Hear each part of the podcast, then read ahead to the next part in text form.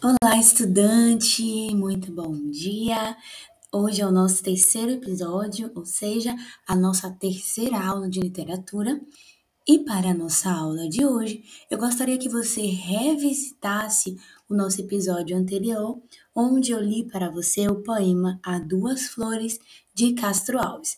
Porque eu tenho algumas perguntas para você a respeito do poema que nós lemos anteriormente. Então se liga aí que já já eu já te dou a primeira pergunta.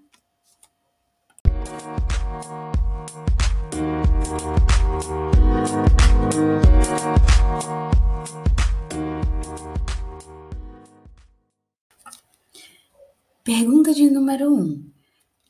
A quantas flores esse poema é dedicado? A uma ou a duas flores? Pergunta de número 2. Como são ou quais são os tipos dessas flores? Pergunta de número 3. Onde elas vivem? Pergunta de número 4.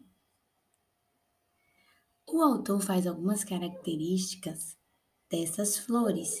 Elas estão unidas Cite pelo menos uma comparação que o, autor, que o autor faz sobre essas duas flores e outros elementos da natureza. E aí, quais você notou?